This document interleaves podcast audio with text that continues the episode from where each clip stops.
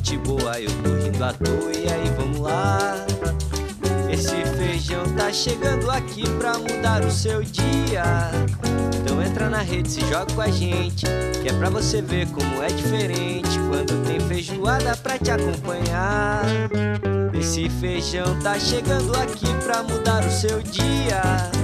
Então entra na rede, se joga com a gente, que é pra você ver como é diferente quando tem feijoada pra te acompanhar. Para você ligado no Feijoada Completa Podcast, esse é mais um episódio. Eu sou o Luiz Felipe Pereira. Nosso assunto hoje é voto impresso. Para debater o tema, saber né, principais questões, provocar reflexões, é, buscar de fato trazer respostas, né?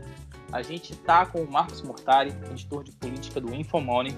Quem vai me acompanhar nessa entrevista é o Matheus Guzmão. A gente já bate um papo com o Marcos, mas antes vou dar aquele alô inicial já tradicional para o Matheus. Como é que estão as coisas aí, Matheus? Tudo bem? Salve, salve Luiz Felipe. Bom momento a todos os ouvintes do Feijoada Completa. Agradecer já de antemão a presença do Marcos Mortari aqui no Feijuca para falar com a gente um pouco sobre essa obsessão bolsonarista que é o voto impresso barra voto auditável. Eu falo, Luiz Felipe, diretamente do estúdio Renato Gaúcho, nunca critiquei, tá bom? Valeu, Matheus. Marcos, seja bem-vindo mais uma vez. Marcos, que já é da casa, já tem fidelidade na nossa Feijuca, já, já foi, já participou de um episódio muito legal sobre eleições de 2020. É com prazer que a gente recebe novamente. Seja bem-vindo e já começo o nosso episódio lançando uma questão aí. O que de fato é esse voto impresso, Marcos? O que, que as pessoas querem trazer? É um comprovante? Porque muita gente às vezes bateu um papo assim, né? Amigos, familiares.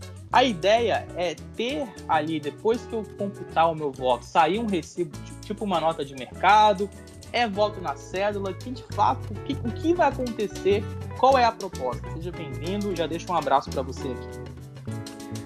Bom dia, boa tarde, boa noite aí para todo mundo que está nos acompanhando. Luiz Felipe, Matheus, muito obrigado pelo convite de vocês. É sempre uma honra participar do Feijoada Completa, é a segunda vez já.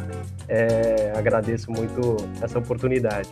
É um assunto bastante cabeludo, né, Luiz Felipe? Na verdade, é, parece, né, quando a gente observa a discussão política, o debate político, o voto impresso virou uma espécie de um espantalho de um debate muito maior e de, de uma crise muito maior que está se aprofundando a cada dia.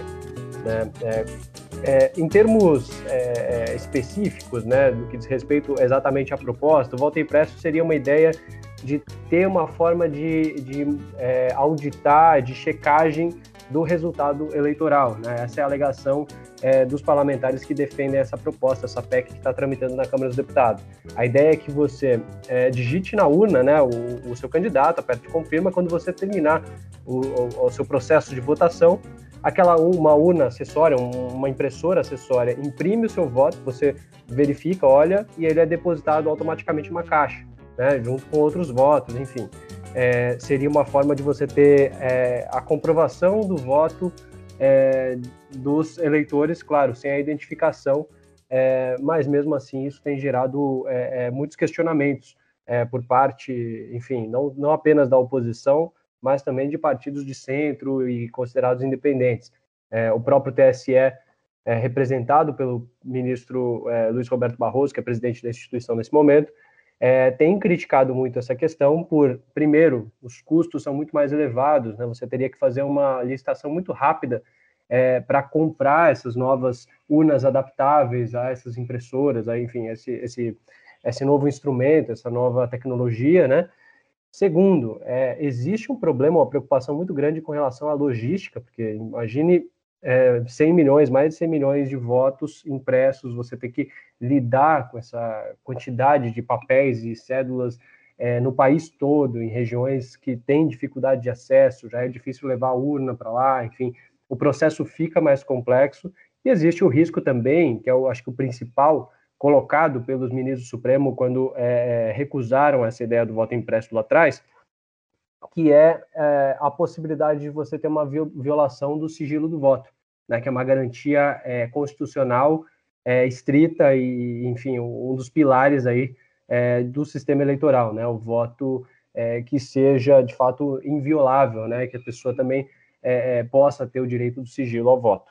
Esse, esse tema é interessante, a sua explanação no início coloca e contextualiza a gente, Marcos, mas é, como começou ou voltou, retornou, a seu ver, essa discussão sobre o voto impresso? É, a gente tem as urnas eletrônicas há mais de 20 anos, é, já passou por diversas auditorias, candidatos que perderam a eleição, como o caso da Aécio Neves em 2014, né?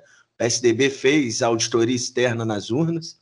Então, como que isso acabou voltando a tema e um tema tão forte é, que de fato ocupa o noticiário, né? Ocupa as rodas de conversa a questão do voto impresso. Essas pautas, mais associadas também a, a teorias da conspiração, elas estão muito relacionadas no discurso tradicional do próprio presidente Jair Bolsonaro, né, Matheus? É, enfim, a gente observa o, o, presidente flertando com uma série dessas, desses mitos, né, dessas, é, enfim, desses discursos, né, dessas narrativas que têm algum apelo, né, é, é, de fato existem pessoas que têm ceticismo, não só do bolsonarismo, né, com relação às urnas, né, eu lembro é, que o próprio Brizola era, era um defensor do voto, de, um, de uma outra possibilidade de, de, auditoria do voto, né, lembrando que ele é, no modelo atual, ele é auditável já, né, enfim, é, isso já, isso não é exatamente novo, né, mas eu acho que isso ganha novos contornos com o presidente Jair Bolsonaro, em função até dessa própria narrativa anti-establishment dele é, é, e essa, essa forma de se comunicar com o eleitor. Né? Me lembro que um pouco antes da pandemia, né, foi, um, foi uma das primeiras vezes que ele declarou, é, é, é depois de eleito já, né, é, fez declarações sobre a, a, questão da, da urna eletrônica, enfim, e ele estava ainda nos Estados Unidos, ele disse, né, que teria sido eleito se não tivesse tido fraude no primeiro turno, né? Enfim, sem apresentar prova nenhuma. Desde então ele não apresentou nenhuma evidência nesse sentido, né? É, tem sido cobrado e não apresenta, né? E aí é muito complicado, né? Quer dizer, é, é, um, é uma é uma afirmação que, que coloca em xeque um, um processo importante para a democracia do país, né? Coloca o processo democrático, o processo eleitoral em xeque, né? Por ser é, uma declaração de uma autoridade, não é, não é um, qualquer, qualquer um que está fazendo essa declaração, é o presidente da República, que inclusive foi eleito por essa via. Né? Então é uma declaração muito séria.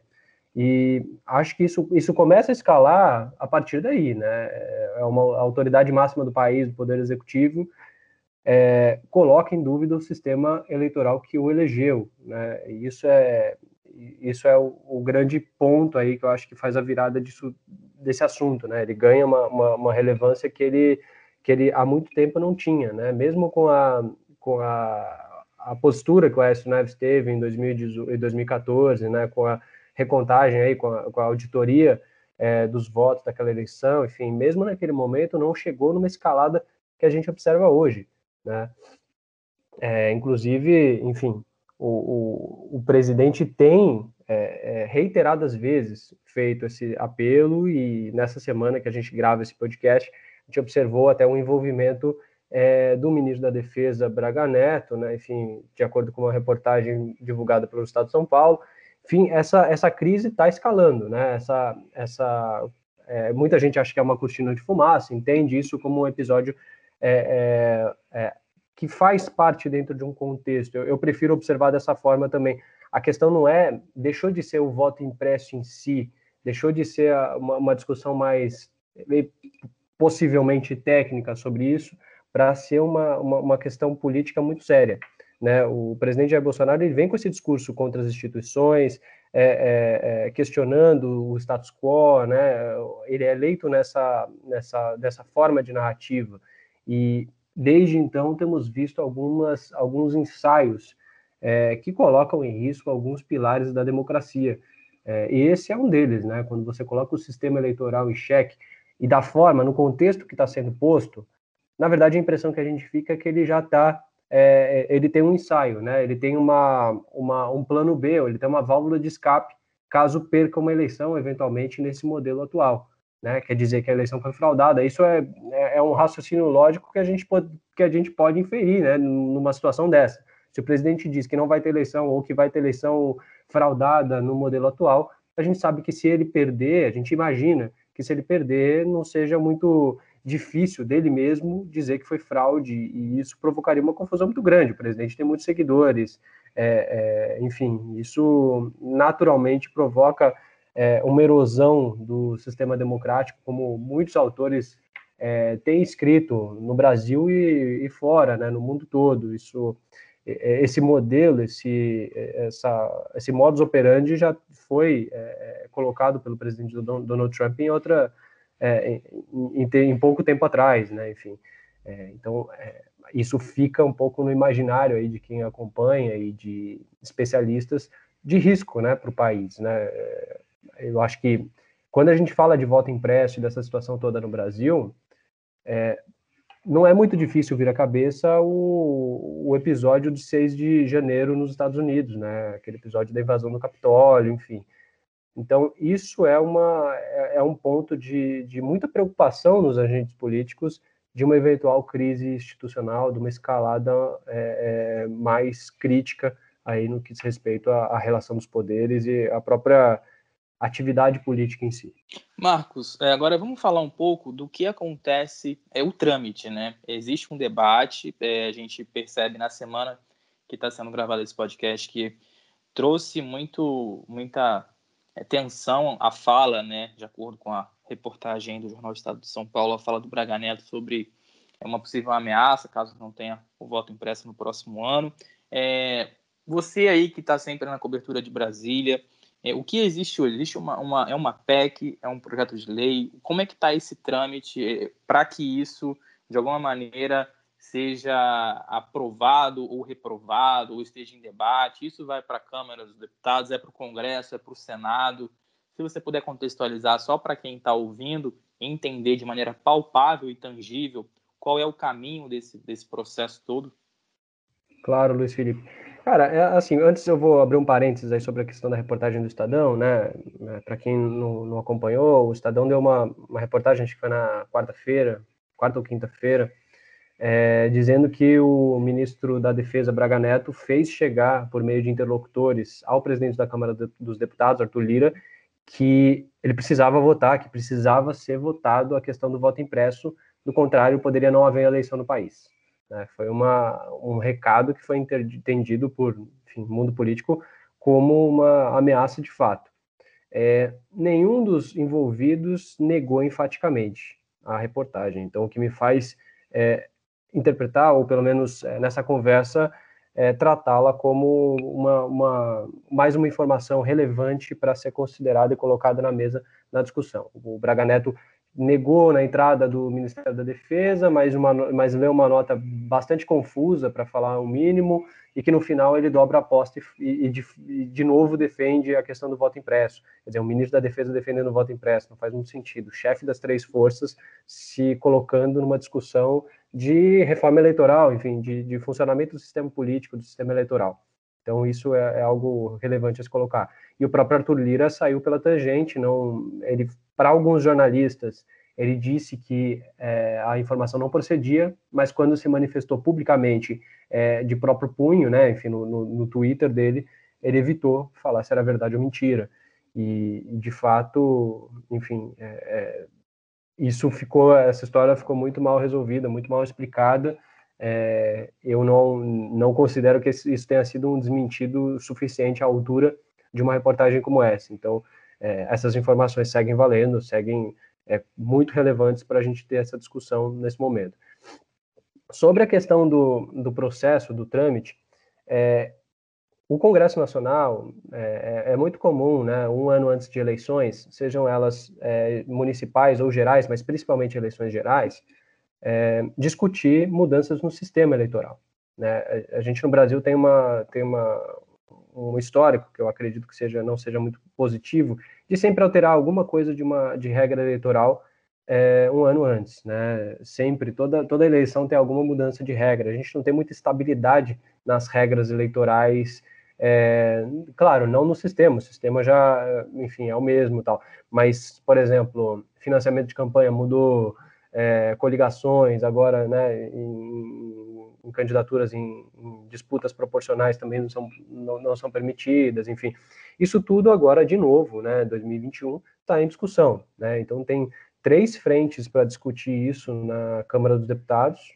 O Arthur Lira instalou aí três é, grupos aí para essa discussão, e um deles trata especificamente do voto impresso, que é uma pauta é, cara ao presidente Jair Bolsonaro. Lembrando que quando ele foi deputado federal, é, uma das propostas dele era essa, e ela foi aprovada, né? chegou a ser aprovada, mas foi barrada é, por, ter, por ser entendida como inconstitucional no Supremo Tribunal Federal. Então, é, esse é um, um debate caro para o presidente Jair Bolsonaro, enfim, por isso que ele está patrocinando essa, essa discussão é, e essa PEC que está tramitando na Câmara. Propostas de emenda à Constituição, que são as PECs, elas começam a tramitação é, regular, né? Na Comissão de Constituição e Justiça da Câmara dos Deputados, né? Ela tem a admissibilidade avaliada. É, em sendo aprovada, né, a admissibilidade é para avaliar se ela é constitucional, se ela tem, é, se ela está, é, é, se ela é compatível com a Constituição vigente, se ela não fere algum preceito, alguma cláusula pétrea, alguma coisa, é, algum ponto importante, relevante é, da Constituição.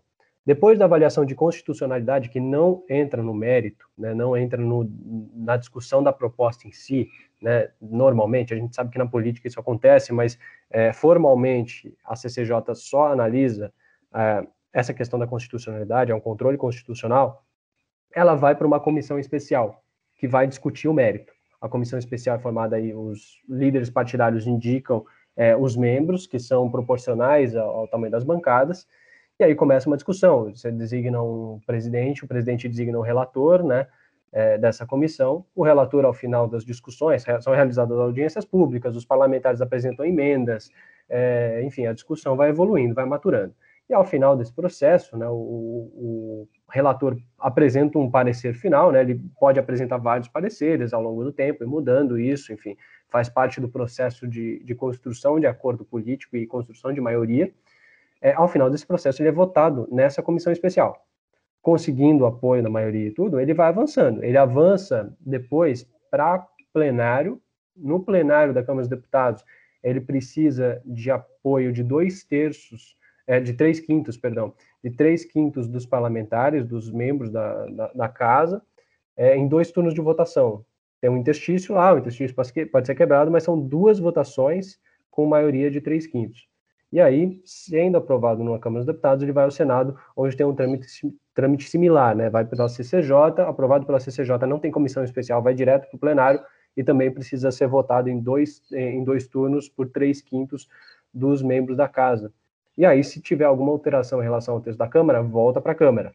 No caso das PECs, é um pouco diferente dos projetos de lei, porque eles têm que, as duas casas têm que aprovar exatamente o mesmo texto, no que diz respeito ao mérito. Pode ter alguma alteração de redação, mas o texto tem que ser o mesmo, senão vai ficar nesse efeito ping-pong mesmo. Uma casa mudou, vai para outra, a outra mudou, volta, é, isso não tem fim.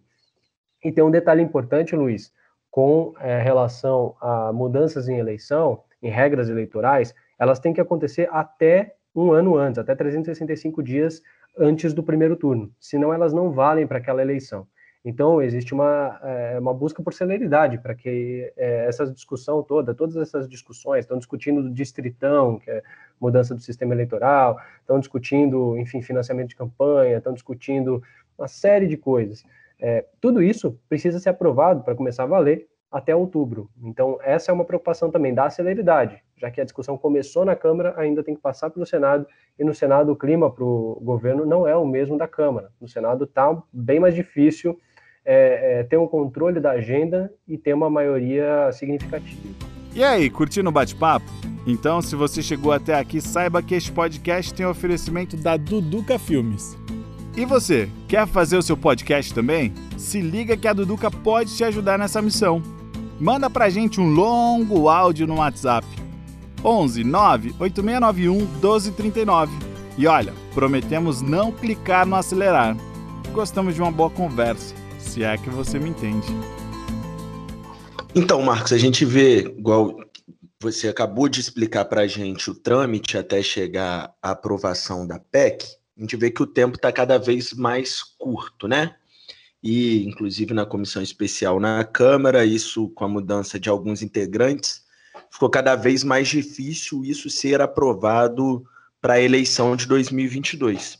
Você considera isso o aumento ou a radicalização no discurso dos membros do governo, como do Braga Neto, segundo a reportagem de Estadão, ou do próprio presidente em falar em voto impresso? E aproveito para emendar uma outra pergunta, Marcos. É, o presidente fala é, um dia sim, o outro também sobre isso, sobre o voto impresso, né? Que se não tiver, não vai ter eleição. E aí, quando a gente vê um general como o Braga Neto mandando um recado ao legislativo, é, ele é ministro, hierarquicamente ele é menor do que o Bolsonaro dentro da estrutura do, do governo federal. Por que, que a fala do Braga Neto gera mais repercussão do que a fala do presidente? Acho que a gente se acostumou ao longo do governo Bolsonaro, e também em, outros, em outras ocasiões, mas acho que principalmente no governo Bolsonaro, com uma, uma postura do presidente que ela não é muito. É, é, ela, ele, é, ele é acostumado a fazer essas, é, é essas falas polêmicas, e, enfim, e se envolver nisso e, e falar muita né, é, besteira, para dizer o mínimo, enfim, essas coisas acontecem com mais frequência, né, com frequência no governo do presidente Bolsonaro. Então, é, existe uma, uma certa, um certo entendimento, eu acho que passou a existir um certo entendimento de que, às vezes, o, o presidente faz bravatas mesmo, enfim, ele fala para esse, esse público é, é, mais ligado às redes sociais, ele, ele tem uma, uma dependência grande desse, desse eleitor dele, que é o bolsonarismo mais raiz, então é, é a gente entende que existe essa, essa preocupação muito no discurso dele em acenar para esses públicos, muitas vezes né? E quando você tem o ministro da Defesa, por exemplo, o ministro da Defesa é um, é um cargo estratégico e, e, muito sensível, né? Que é o chefe das Forças Armadas. Enfim, então é, isso tem um peso maior nesse momento, porque coloca de fato a instituição é, dentro de um processo, né?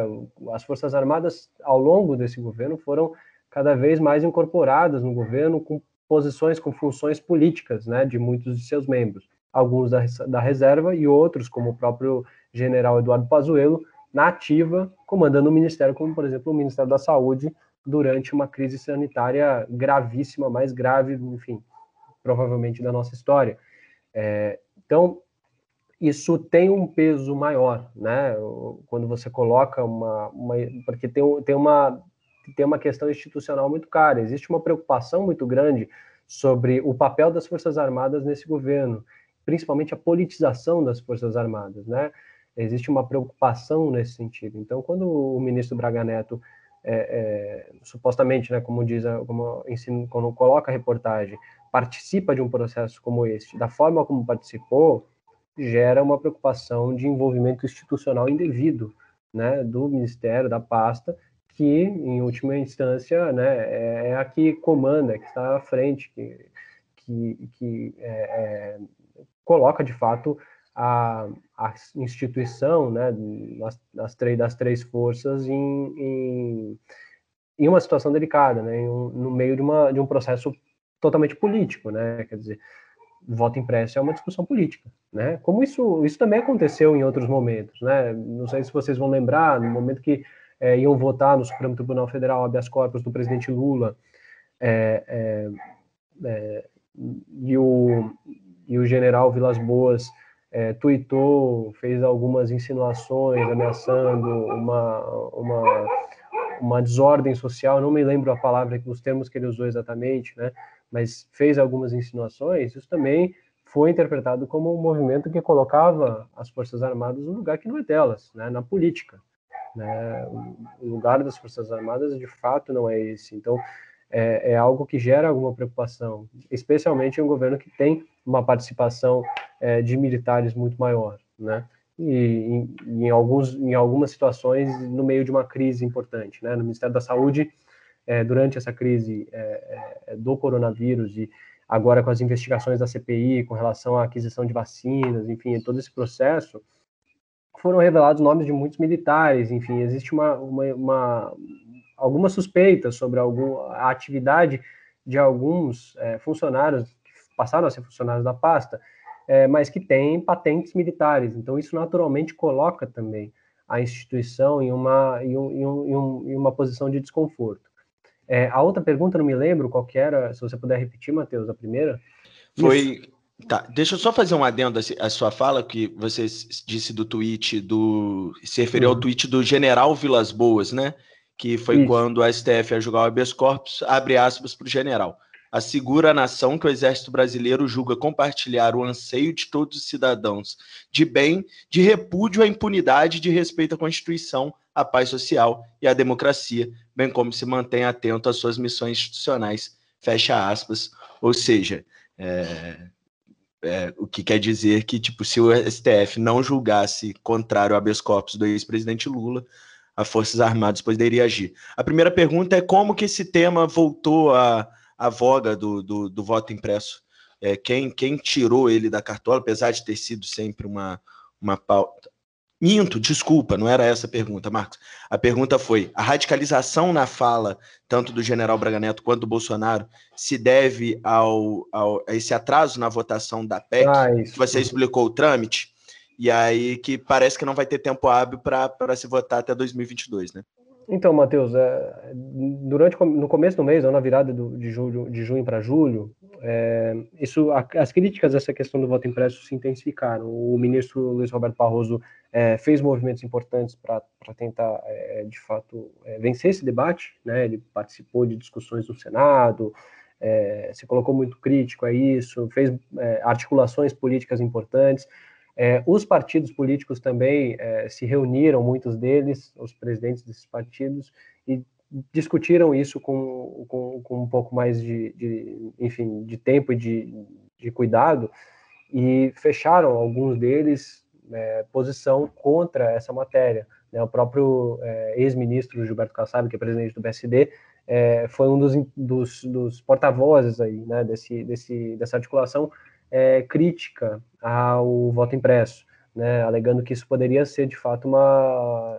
É, poderia soar como algo antidemocrático, como eu não me lembro se ele chegou a usar esse termo de golpismo, enfim, mas muita gente tem falado né, nesse sentido, como se o voto impresso pudesse é, lá na frente é, funcionar como uma, algo para gerar instabilidade, né? não trazer a transparência que ele, que ele promete trazer, enfim, mas trazer mais instabilidade para o cenário político.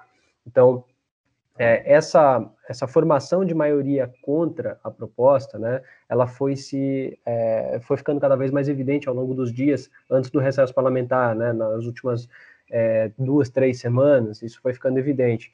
E a gente observa que na própria comissão especial é, os críticos à proposta, a oposição sentiu e percebeu que tinha maioria para derrubar a proposta e começou a tentar acelerar a votação. E o governo conseguiu frear e evitar que a votação acontecesse. Se a votação ocorresse, a percepção, a avaliação da maioria dos parlamentares que a gente conversou era de que, de fato, o, a PEC ia cair. A PEC seria derrotada na, na própria comissão especial. Então, é, foi um, um movimento para tentar manter viva essa discussão, né? ficou para depois do recesso, para a volta do recesso, que é agora em agosto, é, mas as, as possibilidades, as chances disso prosperar são muito, muito baixas, ainda mais depois desta reportagem do Jornal Estado de São Paulo. Agora, eu acho que é, o fator principal não é exatamente o voto impresso, é essa crise toda. É, você observa que o presidente Bolsonaro está em um momento de muita fragilidade do governo dele a popularidade está tá, tá, tá no seu pior momento, de acordo com muitas pesquisas, né? É, apesar de uma melhora no cenário da, da própria crise sanitária, uma aceleração um pouco maior da, da vacinação, alguns indicadores econômicos mostrando é, é um desempenho um pouco melhor, ele não consegue acompanhar essa, essa melhora, até na percepção do eleitor. A gente é, percebe que algumas pesquisas perguntam né, sobre é, a, a, situação da renda das pessoas ou do emprego, a percepção sobre as próprias dívidas e tal. E, no geral, esses indicadores têm mostrado uma melhora, um otimismo maior da população, até com relação à pandemia também, né, de que o pior já passou, ou a questão do, do medo da própria crise, enfim, isso é, daria alguma indicação de que o presidente teria campo para crescer nas pesquisas, mas o que não aconteceu, pelo menos até agora. Né? Então, esse momento de popularidade é um pouco crítico. Ele está sendo muito é, atingido pela CPI da pandemia, isso tem minado muito o governo, né? principalmente com essas é, revelações de indícios de corrupção na compra de vacinas, né? seja na Covaxin, seja na da AstraZeneca. é, é, por meio de intermediários, né, no caso da, da AstraZeneca também, é, é, envolvendo, enfim, foi uma intermediação muito esquisita, né, envolvendo um cabo da PM, um, um reverendo, enfim, para a venda de 400 milhões de doses, algo que, enfim, acho que não teria a menor condição de alguém conseguir isso é, é naquele momento de vacinação, enfim. É, isso tudo mina muito o governo. E aí o, o governo acaba é, recorrendo e precisando recorrer mais é, politicamente ao centrão. Existem ameaças de impeachment, existe esse risco, né? Ele não vai mais adiante por conta da, da estrutura que o governo construiu na Câmara, né? Ele tem um, um presidente da casa alinhado, aliado, né? Que tem barrado esse tipo de, de discussão e ele tem uma, um, um apoio do centrão, né? Então, para o impeachment fica é mais difícil de um, um, processo como esse prosperar, mas essa sombra continua. Então, é, é esse caldo, esse contexto é, conta muito. Né? O, ele vê o presidente, o ex-presidente Lula, é, com uma boa pontuação nas pesquisas, colocando sombra no projeto de reeleição dele. É, enfim, tem uma série de fatores que colocam o presidente na defensiva. E a, essa, essa questão do voto impresso é, é, acaba sendo, enfim, uma das bandeiras que ele usa para fazer essa, para atiçar essa base, para para colocar um pouco de ruído. É, é, a forma, a estratégia do bolsonarismo muitas vezes é colocar ruído no debate, né? é, é poluir um pouco essa questão para nublar de fato, é, é confundir é, esse debate público, enfim, a forma como ele é feito. E nessa questão não é muito diferente. E vale chamar atenção para essa questão do voto impresso, ô Matheus, para a briga entre militares e o centrão. Tá? Eu acho que é um ponto fundamental para entender é, esse contexto todo e essa nova dinâmica da própria discussão do voto impresso. Existe uma briga das, do, dessas duas forças, especialmente no Ministério da Saúde, né, que está se tornando evidente com, própria, com, as próprias investigações da CPI. É, não me lembro qual foi o depoente, mas foi um desses últimos depoentes da CPI que apontou, que foi indicando uma série de nomes de militares, né, coronel, não sei o quê, coronel, não sei o quê, que é, participaram de algum processo e que vão ser é, é, que já entraram, acabaram entrando na investigação. Não digo que eles estão investigados, mas eles acabaram já citados, né? E, e naturalmente, a citação de alguém é, com uma patente, ou seja, coloca é, a instituição em uma posição que ela não gostaria de estar, né? É, e isso gerou uma crise, né? Lembra do, da própria fala do, do Omar Aziz, presidente da comissão, é, sobre alguns militares que supostamente poderiam ter participado de algum esquema, algum escândalo de corrupção dentro do governo nessa, nesse processo é, da aquisição de vacinas durante a pandemia. Então, é, isso é, é, algo que é um ingrediente importante a mais nessa crise. tudo me leva a crer, assim, dessa reportagem do Estadão, que, bom, primeiro, o timing do, da, da, revelação ele é importante, né? A, a, a, suposta intimidação por parte do Braga Neto teria acontecido no início do mês. Ela é divulgada só hoje, quer dizer, ou, né, nessa semana. É, e ela é divulgada no momento em que acontece a reforma ministerial e o Centrão é, conquista espaços importantes é, no governo, né, espaços que eram ocupados por militares. A Casa Civil era ocupada pelo general Ramos é, agora passa a ser ocupada pelo Centrão com o Ciro Nogueira, presidente nacional do PP. Coloca o Centrão no governo, mas coloca o governo extremamente dependente desse grupo político, que agora consegue um espaço maior e vai buscar mais vantagens nesse governo, de olho também no processo eleitoral. A gente teve aquela conversa sobre o processo eleitoral no, no ano passado, o PP foi um dos partidos que mais cresceram nas últimas eleições. Né?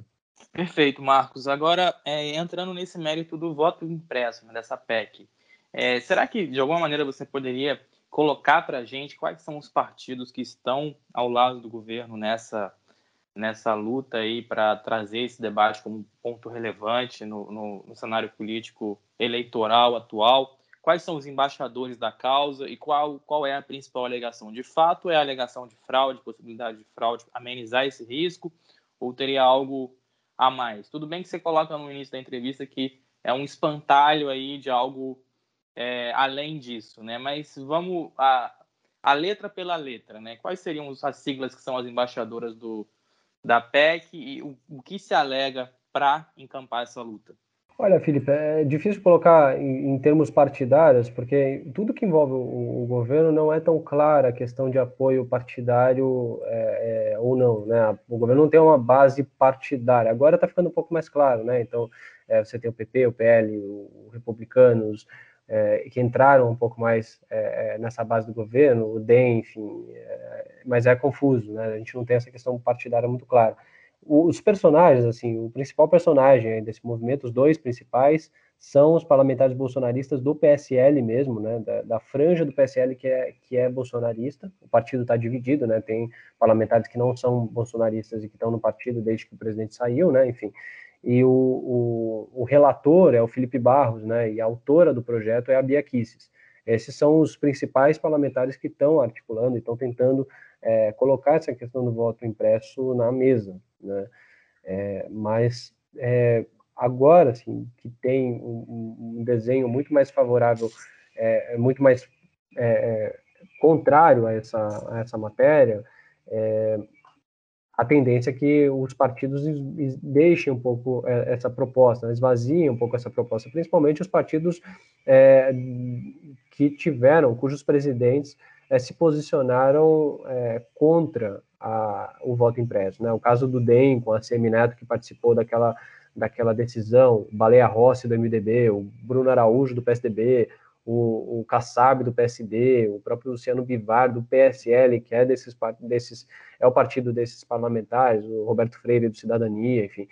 É, esses, é, esses partidos eles é, fecharam questão é, posição, né, se posicionaram publicamente contrários a essa matéria, então isso acaba é, é dificultando que parlamentares dessas siglas é, se posicionem favoravelmente, ainda mais nesse ambiente que foi construído agora, né, essa, nessa crise toda que se gerou por conta do voto impresso. Então, acho muito difícil dessa proposta avançar nas condições atuais, na situação atual. Porque também tem uma coisa, né, Luiz? Esses partidos, eles entenderam que isso poderia ser um risco, né? E, e qualquer escalada que possa apontar para um movimento mais é, autoritário ou de ameaça à democracia também é, uma, é um problema para esses partidos. Né? Esses partidos não querem isso. Né? Você pega um, mesmo o progressista, um PP que está dentro do governo e tal, é um partido que tem se beneficiado da estrutura atual, né, da, da, da democracia, tem conseguido é, crescer e ocupar espaços importantes com voto. Né? Eles sabem que isso é, enfim, isso está sendo favorável, vantajoso. Esses partidos estão é, entendendo que o processo deve seguir, né? Se caso, né, e tudo indica que não vai acontecer, é, pelo menos pelo tempo, a aprovação do voto impresso barra voto auditável, como diz a narrativa bolsonarista, passar no Congresso e ser aplicado, você acredita que há a chance do golpe, da tentativa de um golpe contra a democracia ou de focos de, de, de violência em determinados locais? É, como que você vê essa possibilidade? Olha, eu primeiro que além de ser é, sancionado aí, né, além de ser é, promulgado, né, pelo Congresso, é uma PEC não vai para sanção presidencial, é, pode ser judicializado e de novo é, sofrer um freio do próprio judiciário, né? Além de tudo, além de tudo, você tem uma questão envolvendo o custo da, dessas medidas serem implementadas. Então, não é também muito automático esse processo, mesmo que passasse na Câmara e no Senado, que eu acho que não vai acontecer. É, risco de, de, de, uma ruptura institucional? Essa é uma pergunta sempre muito sensível. Eu acho que é, são elementos que podem provocar muita instabilidade, né? É, a partir do momento em que é, é você você tem uma complexidade maior no processo no, no, processo eleitoral, né? Você fazer toda essa logística desses votos, fazer a contagem e você tendo cedo, cara, vai ter votar, é, recontagem para sempre tudo que é lugar. Assim, isso vai abrir uma, uma possibilidade. Você pega nos Estados Unidos o que está acontecendo de pedido de recontagem, está tendo recontagem até hoje, em vários locais, menores e tal. E tem uma diferença, né? É, os Estados Unidos é um país mais federalista, enfim. Então, é, aqui, o que vai acontecer é que tudo vai acabar indo para Brasília, né? Você vai ter uma série de processos andando no TSE, é, você vai ter uma, uma judicialização violenta, você vai ter, é, é, acho que uma narrativa de fraude muito grande, gente falando que votou em fulano, não votou em ciclano, e não sei o quê, é, e se, se tiver algum extravio, alguma perda, algum roubo, algum problema nesse processo logístico também, olha, eu acho que é muito complexo, o Brasil é um país muito complexo, continental, difícil de você garantir a segurança desse processo todo é, é com as células impressas e, e, toda essa logística. Tem algumas regiões do país que são difíceis de acesso, e, enfim, é, eu acho que é, isso vai tornar o modelo, isso tornaria um modelo muito mais é, complexo. Não que a ausência do voto, a derrota dessa questão do voto impresso, a manutenção do sistema atual, seja uma garantia de que, enfim, estamos, estaremos é, é, seguros de, de, uma, de, um, de, uma escalada, de uma tensão institucional maior, enfim. É, a gente observa que pode ser que, de fato, a ausência do voto impresso sirva como uma desculpa, né, um, um pretexto para que, ao final do processo, o presidente diga que, caso derrotado, né, enfim, ele possa dizer que o processo foi fraudado, foi uma fraude. Ele disse, vencendo, ele disse que o processo foi fraudado, imagine se ele for derrotado, isso pode acontecer. E certamente isso provocaria uma, isso poderia provocar uma, uma tensão muito grande. O presidente tem seguidores, é, receberá muitos votos, né, sendo candidato à reeleição, enfim. Isso não não está muito em discussão. E, e, imagine a mobilização dessas pessoas e tudo, é, é, o que isso pode provocar. Né? Então, isso claramente é um fator de muita estabilidade. Isso está na preocupação de muito analista político que a gente conversa e, obviamente, muito, muita gente do mundo político também, né? Marcos, é, só mesmo uma pergunta aí, é, muito no teor da que eu fiz anteriormente, né, quando eu te perguntei sobre quais são os partidos que são os embaixadores aí, é uma pergunta mais em relação à educação política, né? Você é uma pessoa que está sempre acompanhando aí o que está rolando em Brasília, sempre apurando fatos é, com fontes, produzindo material, produzindo reportagens, né? É, como as pessoas, de alguma maneira, elas podem saber o posicionamento do parlamentar que elas elegeram a, em 2018, ou de alguma maneira é, do Senado já faz um pouco mais tempo, que o mandato é de oito anos, mas enfim. É, como as pessoas podem? A rede social realmente é um canal para saber é, qual é a posição do parlamentar, de fato, por rede social, o site do próprio parlamentar, você que é uma pessoa que está aí no meio, qual, quais são os instrumentos aí para identificar o posicionamento do meu deputado, do meu senador sobre determinado fato? É, são muitas ferramentas, né, Luiz Felipe? A principal delas é, são os próprios sites da Câmara do Senado, né, que apresentam, de fato, os resultados das votações nominais. Né? As votações nominais, todas elas têm a posição de cada parlamentar, se votou, se não votou, se votou sim ou não, enfim, como votou.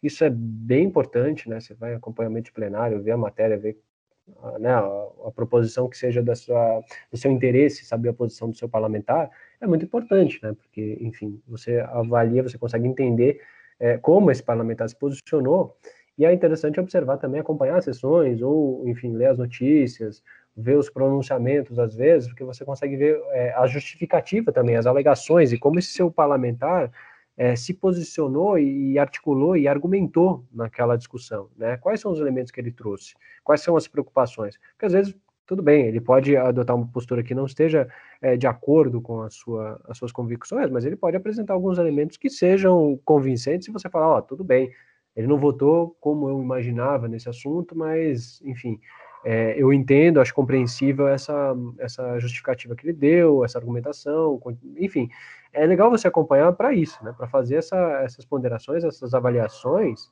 e de fato ver se está te, te, representando, né? Se ele merece de, é, na próxima eleição, enfim, se ele vai merecer seu voto ou não.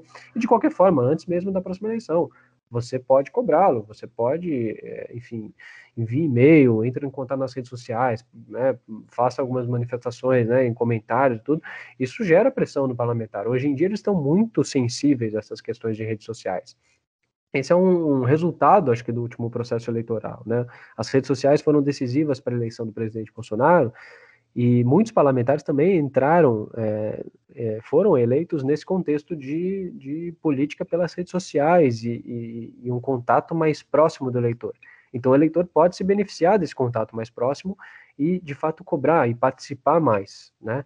É, se tem alguma decisão do parlamentar, alguma posição do parlamentar que você não concorde, se manifeste, pergunte, indague, cobre, enfim, acompanhe é, é, de fato. Né? As redes sociais do parlamentar também são importantes né, para você observar, é, principalmente o, as, as, justificativas, as argumentações, é, quais são os temas que às vezes ele está chamando atenção e está tá se engajando, mas também é importante acompanhar os meios não oficiais do parlamentar.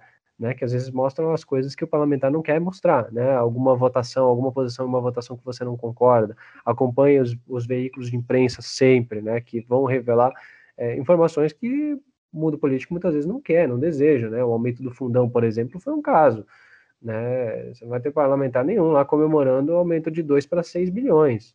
É, enfim, e isso, isso foi aprovado, isso foi, né, isso foi é, é, enviado já, agora está para análise de sanção do presidente e tal, mas esse tipo de coisa é importante, né, o monitoramento desse processo todo, né, e não só pelas vias oficiais do parlamentar, que não, que, que tem a escolha, né, do que, que ele vai é, divulgar e o que ele não vai divulgar. Só que o que ele não vai divulgar muitas vezes é importante, né? A maioria das vezes é muito relevante, e principalmente para a decisão do eleitor e para o eleitor saber o que está acontecendo, né?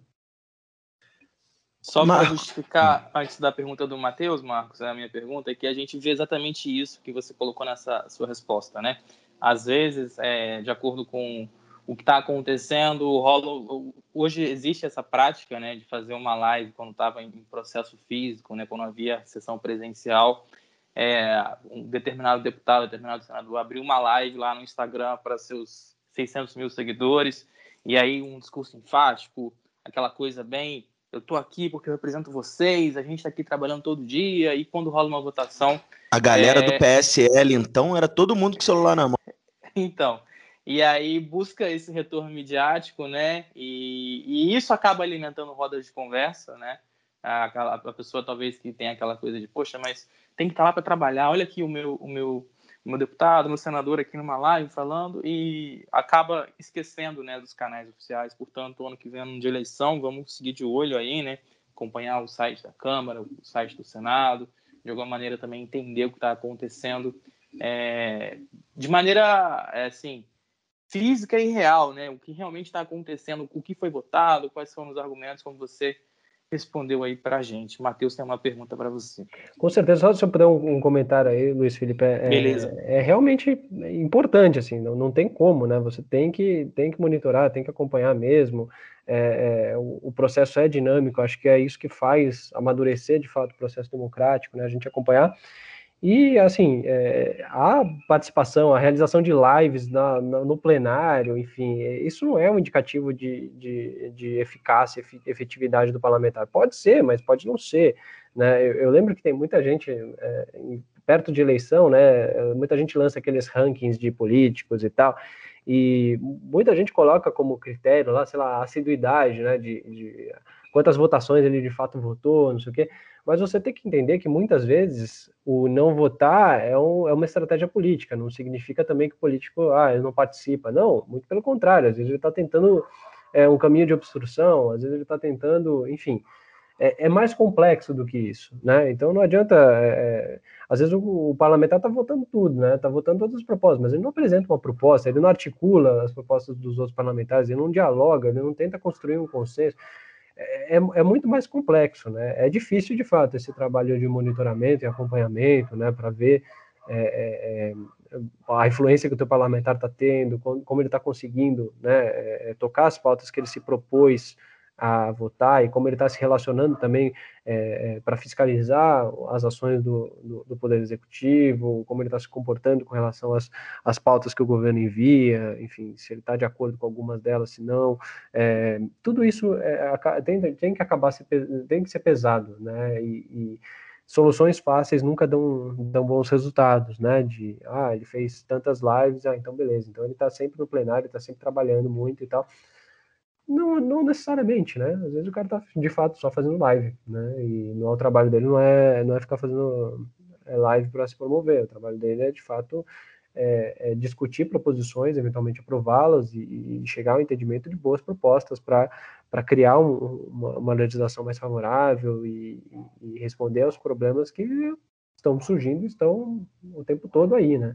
É, ótima fala dos dois sobre o tema e aproveito para deixar uma dica aos nossos ouvintes aqui da região sul-fluminense do Rio de Janeiro, que é de onde falo Volta Redonda, no site da Câmara dos Deputados tem. Você pode entrar no perfil de cada deputado e vai ter lá a sua prestação de contas, ou seja, de que forma ele gasta a sua verba parlamentar. Então, eu peço um detalhe aos nossos ouvintes: entra lá nos dos ex-deputados que vão ser candidatos novamente e dos atuais deputados aqui da região e veja como eles gastam e onde eles gastam a verba de gasolina, de aluguel de carro e de aluguel de espaço para gabinete. É muito estranho aonde eles gastam. Tem um ex-parlamentar, por exemplo, que toda a sua verba é em um posto de gasolina só. Então ele só abastece um lugar. Em Brasília ele não precisa abastecer. Mas seguimos em frente. Falando, Marcos, você, você citou você citou a questão do centrão na sua última fala. E aí eu queria só mudar um pouco o tema da prosa o centrão é fisiológico, né? Cada ele está com quem ganha a eleição e está com quem governa. Bolsonaro derretendo nas pesquisas. Ex-presidente Lula aparecendo cada vez mais disparado na frente. Você vê a possibilidade do Centrão abandonar o Bolsonaro antes do final do governo e já colar no ex-presidente Lula é, para a eleição de 22? Cara, é, Matheus, essa possibilidade sempre existe, né? O Centrão, é, muita gente fala que Centrão ninguém compra, todo mundo aluga, né? Então, é, sempre vai existir essa possibilidade. Para o Centrão é muito bom negócio o Bolsonaro enfraquecido. É, o Centrão, muitos deles não confiam no presidente Bolsonaro, eles sabem que o presidente fortalecido poderia é, significar um problema para eles também. Né? O, o, presidente não faria esse, esse, essas concessões ao Centrão numa posição mais é, fortalecida. Né? O Centrão sabe que seria rifado, seria perderia espaço se o presidente não precisasse disso. O Centrão está se beneficiando justamente da fragilidade do momento que o presidente precisa dele. Né? Isso acontece. Isso aconteceu também, é, é, é natural que seja assim. Né? É, a gente percebe um pouco, a gente chama de Centrão, tem uma série de partidos. Né? Um partido, que normalmente é associado com o Centrão, é o PSD, do Kassab. O Kassab já colocou o pé em outras duas canoas. Né? O Kassab está muito mais distante do Bolsonaro nesse momento, né? o partido dele está um pouco mais distante, pensando já no cenário eleitoral, está mais próximo de uma candidatura do ex-presidente Lula e principalmente também, né, se, se ele perceber o espaço, eles provavelmente vão lançar uma candidatura própria na eleição presidencial. Um cenário é, discutido é o de lançar o presidente do Senado, Rodrigo Pacheco, nessa disputa. O Rodrigo Pacheco hoje está afiliado ao DEM, ele sairia do DEM iria, se filiaria ao PSD para disputar a presidência da República. É um nome que, é, é, é, curiosamente, desde que assumiu a presidência do Senado, tem feito discursos que são muito interessantes, assim, do ponto de vista de é, é eleitoral, assim, alguns discursos que, que chamam a atenção aí por trazer alguns elementos mesmo de um, de um, de um presidenciável, né? Isso sempre me chamou a atenção no Pacheco. Mas enfim, só para é, é, chamar atenção para isso, né? O primeiro que o Centrão não é uma coisa só, né? São vários partidos e cada um tem uma lógica própria. É, e segundo que, obviamente, o próprio bloco, né? O, o grosso, né? O grande quantidade de partidos pode, de fato, desembarcar do governo Bolsonaro. Nesse momento, faz sentido para eles, para o PP, por exemplo, integrar o governo e, enfim, e apostar em movimentos que possam colocar o presidente numa situação de maior competitividade na eleição do ano que vem. Fora que é, é, o Ciro Nogueira, na Casa Civil, ele tem muito mais controle sobre liberação de emendas, que vão ser importantes, e agora é um momento chave para liberação de emendas, para execução antes de, das eleições do ano que vem, né, para dar tempo mesmo dessas liberações acontecerem. Então, isso é pensado. O, o próprio Ciro Nogueira é, busca é, é, uma disputar o governo do Piauí, né, o estado dele. Então, é, ele naturalmente vai se desincompatibilizar do governo é, né, para poder disputar a eleição em abril do ano que vem. Então, a, o mandato dele vai ser mais curto nesse sentido. E quem, e quem garante que a desincompatibilização dele não pode é, ser acompanhada de um, de, um, de um discurso mais afastado do presidente Bolsonaro se o presidente estiver em, em mau momento? Quer dizer, um discurso mais, olha, eu tentei, mas não deu, cara. Não, não consegui resolver aqui, entendeu? Eu, eu tentei, mas o cara não, o cara não ajudou, enfim. Dá para política tudo você consegue construir em termos de discurso, né? Então, precisa observar muito como vai ser o, o andar da carruagem até lá. Esses partidos, é, eles estão sempre olhando para isso, né? Eles estão sempre olhando para a disposição das peças e, e, e, vendo qual é a melhor posição para eles. Né? Isso vai acontecer, é natural que aconteça, enfim. E, e, a gente tem que aguardar os próximos capítulos mesmo, e não tem garantia nenhuma. Quer dizer, o Bolsonaro trazer o Ciro Nogueira para a Casa Civil só significa uma coisa: ele não vai poder, demitir o Ciro Nogueira. Se você traz um presidente de um partido central importante para caramba e você está ameaçado com o governo né, é, é sendo é, vivendo seu momento mais delicado de pressão, né, sendo mais pressionado, você não tem como demitir esse cara. Assim, essa sua fala tem muito a ver também com logo no começo da conversa que você fala que há na, na, na, na Câmara dos Deputados um ambiente talvez mais favorável e no Senado é, um território um pouco mais hostil, né? ainda mais aí com essa possibilidade do Rodrigo Pacheco é, se colocar como presidenciável. Né? Realmente, as falas mesmo que ele coloca são muito, é, muito ponderadas do ponto de vista de conciliação, né? quando houve aquela, aquela tensão maior é, em relação às Forças Armadas, né? a fala do Omar Aziz, ele vem a público e, e coloca meio que panos quentes, né? Fala que as Forças Armadas são importantes, de alguma maneira também o papel da CPI é importante, todo mundo é importante, o Brasil tem que crescer, e olhando sempre tentando olhar em frente, né? O discurso dele é sempre nesse tom e eu concordo com você em relação a isso. Agora, só para fechar mesmo o voto impresso e talvez aí nossa última pergunta sobre o tema voto impresso, a pergunta que a, que a conversa está até boa, né, sobre política em geral, é você enquanto analista, né, enquanto pessoa que trabalha nessa área como, jornal, como jornalista, você acredita que a discussão do voto impresso é legítima ou não? Ah, Luiz, eu acho que toda discussão é legítima nesse sentido, né?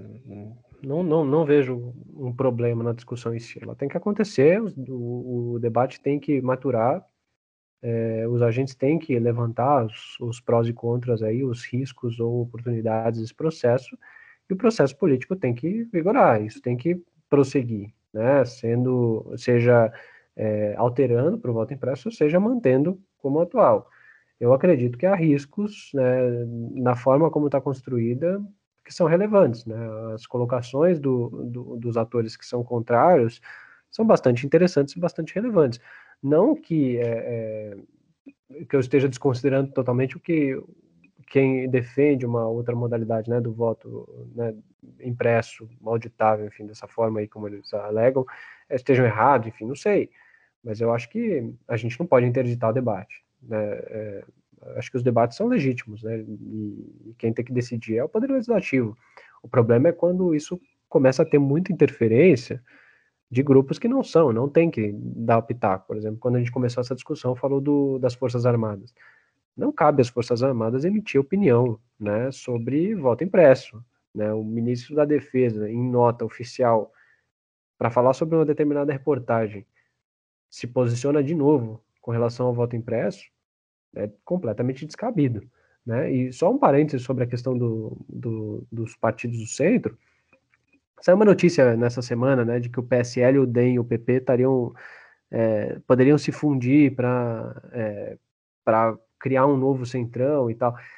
Essas informações assim é, de fusão de partidos nesse, nesse grupo político são muito muito pouco prováveis né? esses partidos têm muitos caciques né? E é muito difícil você distribuir o poder. Imagina se você fundir você vai tirar muita muitas posições muitos postos importantes a, a, a discussão sobre distribuição de recursos a, discu a discussão sobre candidaturas ela vai ficando cada vez mais complexa né então, é mais uma evidência de que o Centrão é, é algo que não é coeso e muito dificilmente vai se juntar numa coisa só e vai é, é, é ficar mais cristalizado como uma coisa é, uniforme, né? O Centrão, até nem nesses partidos mesmo você tem coesão, né? O PP, por exemplo, os partidos normalmente do Centrão é, no Sul, o PP, né, que eu disse, no Sul ele é muito mais à direita e muito mais associado ao bolsonarismo, no Nordeste tem figuras que estão muito mais próximas ao presidente Lula, como o próprio Ciro Nogueira foi, né, fez campanha para o Lula lá atrás e chamou, chegou a chamar o Bolsonaro de fascista, enfim.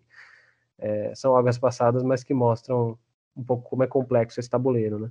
Marcos, então, como o Luiz Felipe falou a última pergunta sobre o tema voto impresso, deixa eu te fazer uma provocação no bom sentido. Voto impresso é coisa de miliciano? E aí, curtindo o bate-papo? Então, se você chegou até aqui, saiba que este podcast tem oferecimento da Duduca Filmes. E você, quer fazer o seu podcast também? Se liga que a Duduca pode te ajudar nessa missão. Manda pra gente um longo áudio no WhatsApp. 11 9 8691 1239. E olha, prometemos não clicar no acelerar. Gostamos de uma boa conversa, se é que você me entende. Cara, eu não sei, viu?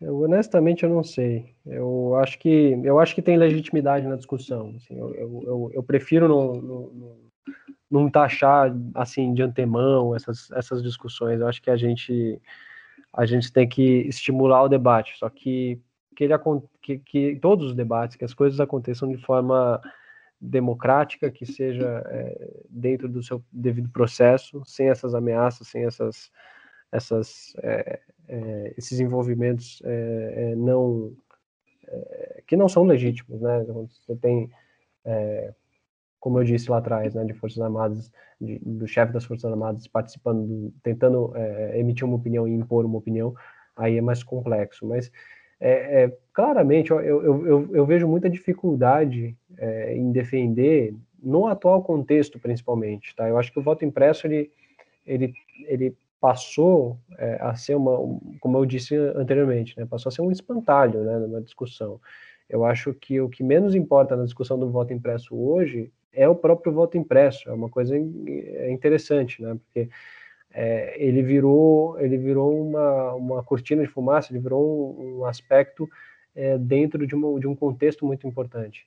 Então eu acho que o que faz muitos partidos se posicionarem contra, o que faz toda essa, é, é essa instabilidade, esse momento de tensão, não é a própria discussão do voto impresso em si, mas é o contexto em que ele é, é em que ele é colocado e as intenções, né, e que, que, que essa discussão é posta, entendeu? No Rio, voto impresso é coisa de miliciano, principalmente na zona oeste do Rio de Janeiro, onde a família Bolsonaro atua conhece bem cada espacinho daquele terreno. Ele nomeou um ministro-chefe da Casa Civil, Ciro Nogueira, a quem ele não pode demitir. É... Bolsonaro derretendo nas pesquisas. A gente já falou da chance do Centrão sair. Mas, Marcos, me chama a atenção é, que o Bolsonaro, que sempre criticou o Centrão, durante essa semana disse eu sou fruto do Centrão, que criaram uma forma pejorativa. Você acha que o eleitor do Bolsonaro está percebendo essa, essa sua mudança de postura, tentando se apegar ao cargo? Mudando, falando sobre o Centrão de forma mais, mais aberta, trazendo um Ciro Nogueira, que é um político conhecido, é, extremamente conhecido por, por nas entranhas políticas para ser seu ministro-chefe da Casa Civil, entregando boa parte dos seus cargos ao Centrão. Você acha que o bolsonarista percebe isso? Olha, é isso que a gente vai ter que observar ao longo do, dos próximos meses nas pesquisas e como eles vão se comportar. Nas redes sociais eu percebi uma dificuldade muito grande de defender esse processo, né, esse movimento, né? É, enfim, é por isso que eu acho que assuntos como fundão, é, outras outras pautas que são mais fáceis de você criticar e defender e colocar na frente, elas elas têm ganhado um espaço maior em algum em alguns grupos, né? E o próprio Ciro Nogueira acho que vem para o ministério nesse contexto do impasse do, do fundão, né? O presidente disse que vai vetar, é, agora estão tentando construir uma, uma alternativa, né, de um meio termo de 4 bilhões, enfim, é uma, vai ser um, uma outra prova para o presidente.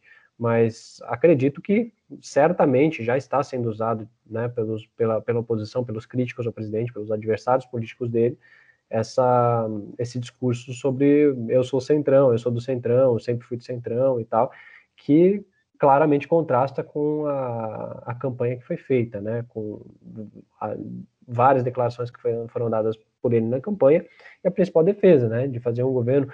Eu lembro que no começo, né, que a gente é, a gente roda uma, uma, uma, pesquisa com, com alguns analistas políticos que chama Barômetro do Poder, né, e eu lembro no começo do governo existia uma expectativa de uma de uma coalizão, uma coligação, né, uma coalizão depois, né, pós eleição, né, do Bolsonaro meio que ceder espaços a, a partidos, né, até alguma alguma capitulação do presidente, né, logo no, no, início do governo. E isso manteve uma perspectiva, uma expectativa com relação ao tamanho de base do governo na Câmara e no Senado altas nos primeiros meses antes da, da instalação, né, antes da, da, da posse dos, da nova, das novas casas e do, das presidências, e, enfim, definição do, do jogo né, no, no, no Congresso. Isso deteriorou muito quando o presidente deixou claro que ele não faria isso, né, quando ele, que ele nomearia, enfim, não colocar, não, não atenderia demandas de presidentes partidários, líderes partidários para distribuição de cargos. Ele, ele tentou fazer esse jogo, né? E, e, a gente sempre falava de governabilidade, problemas, dificuldades de aprovar determinadas agendas, e a governabilidade sempre foi um termo muito é, é estigmatizado pelo eleitor bolsonarista, né? Eles chamavam a governabilidade de tomar lá da cá, eles associavam as duas coisas. Agora, fica muito difícil, de fato, acho que desvincular esse, esse discurso, essa percepção de um, do que está acontecendo, né?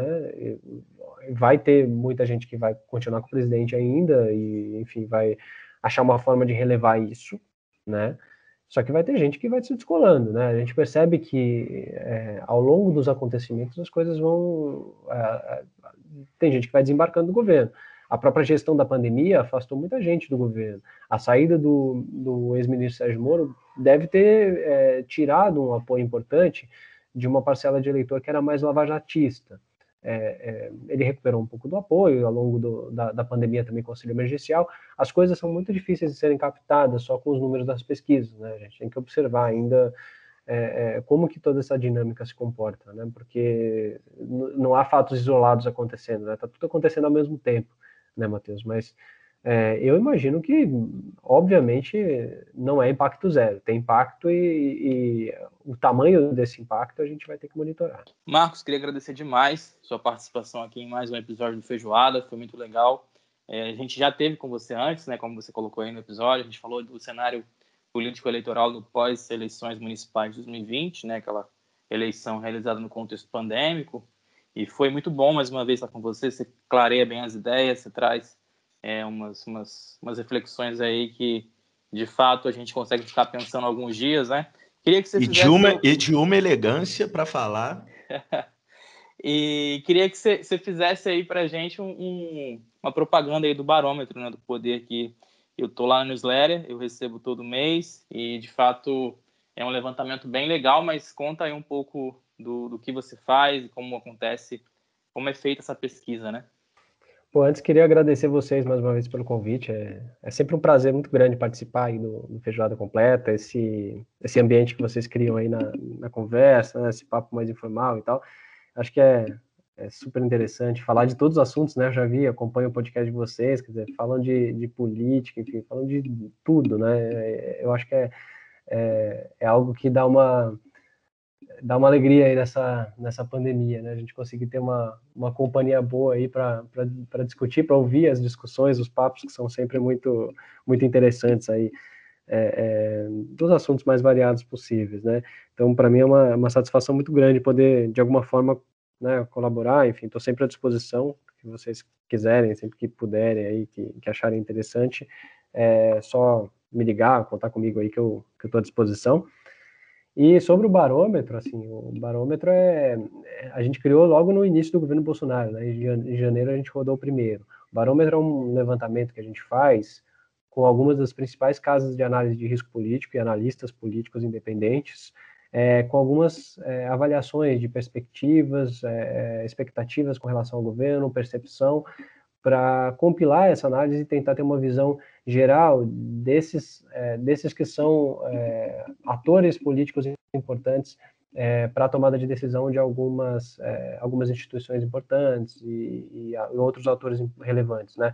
É, esses analistas políticos, essas casas de análise e tudo, elas são muito, muito sondadas, ouvidas e, enfim, é, consultadas por, pelo mercado financeiro, por empresas, por, enfim, por uma série de tomadores de decisão, então a opinião delas importa muito, a percepção delas importa muito. Então, mais do que é, é, uma tentativa de prever o futuro, de achar se alguma coisa vai passar ou não, né, isso não é o nosso objetivo no barômetro, é entender como esses, é, é esses especialistas veem a chance de aprovação de um determinado projeto, como eles veem o tamanho da bancada do, o, o, à disposição da Câmara dos Deputados, quantos são alinhados com o governo, quantos são incertos, quantos são de oposição, como está essa dinâmica, como está a relação do executivo com o judiciário. Isso a gente costuma perguntar sempre. E também algumas questões mais é, específicas e pontuais, né? A chance de aprovação de uma reforma administrativa que mexa com os atuais servidores, a chance de aprovação, de inclusão de militares na reforma administrativa,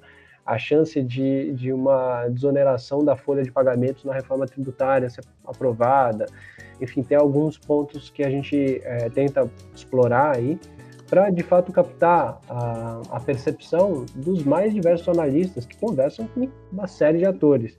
Então, é meio que um filtro aí para um agregado de, de projeções e expectativas. É como, por exemplo, é, na economia tem o relatório Focus, né, que o Banco Central faz, né, de, é, de, com projeções de indicadores econômicos, né, eles, eles conversam com, com é, analistas do mercado financeiro para é, avaliar projeções de ah, quanto que vai ser o PIB esse ano, quanto vai ser a inflação, quanto vai não sei o quê.